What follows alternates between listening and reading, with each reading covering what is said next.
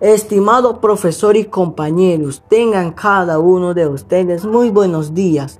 Hoy les voy a hablar de mi podcast de la contaminación del aire.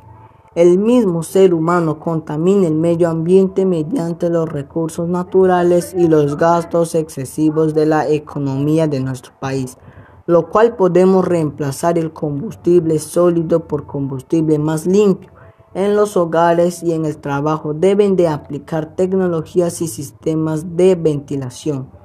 También debemos de evitar la tala de árboles y los bosques, la quema de basura y llantas en las calles y huertas de las viviendas, pues esa actitud de las personas es dañino para nuestro medio ambiente porque el aire es la fuente fundamental para respirar y nos sirve a todos los seres vivos habitantes en nuestro planeta Tierra y que debemos de cuidarla. Para, para poder reducir una parte la contaminación del medio ambiente no deben, de, no deben de circular excesivamente los medios de transportes públicos porque botan mucho humo y que otros medios de transporte nos reemplacen, como la bicicleta, el skate, entre otros.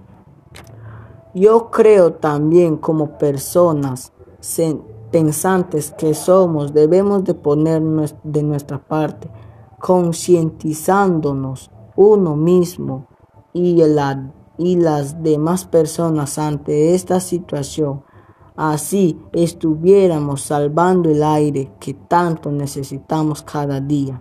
Y no solo eso, también compartir y difundir esta información mediante las redes sociales, afiches o publicitarios, afiches publicitarios. Fue un gusto de haber presentado mi trabajo de mi podcast. Gracias profesor por tenerme paciencia. Soy el alumno Eric Daniel Vargas Mozambite de la sección de cuarto B del nivel secundario de la institución educativa 0292 del distrito de Tabalos. Gracias.